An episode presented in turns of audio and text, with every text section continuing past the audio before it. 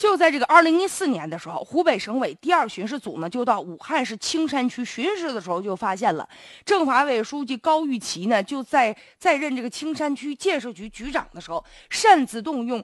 基建资金来购买什么呢？理财产品，结果造成了巨额的亏损了。就在去年三月份的时候，已经对他进行立案调查，结果发现这高玉琦呢，收受他人的财物，贪污公款，设立小金库，有很多严重的违纪违法的问题就浮出水面了。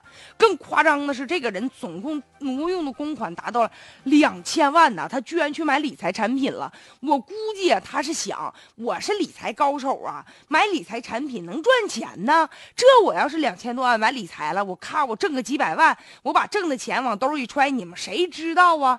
这是现在亏了，惹了祸了，被人发现了。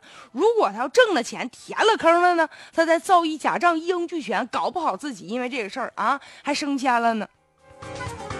我们现在就想问呢，两千多万的钱呢，被他拿走买东西去了。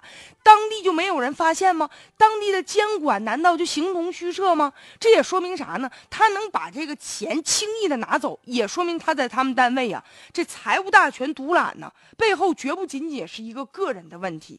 就你比如说啊，就在去年十月份，北京市纪委也曾经发现另外一起挪用公款的一个案件，有一个某工会的主席四年间挪用了四百多万，干嘛去了呢？拿着公款人去美容去，去抽美去了，所以也都。说明啥？背后监管的一个缺失啊！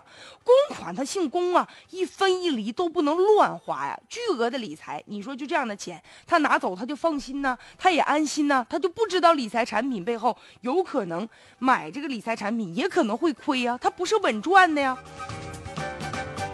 所以当地的财务啊、纪检等等部门呢，没有第一时间的发现，也存在着监管缺失的问题啊。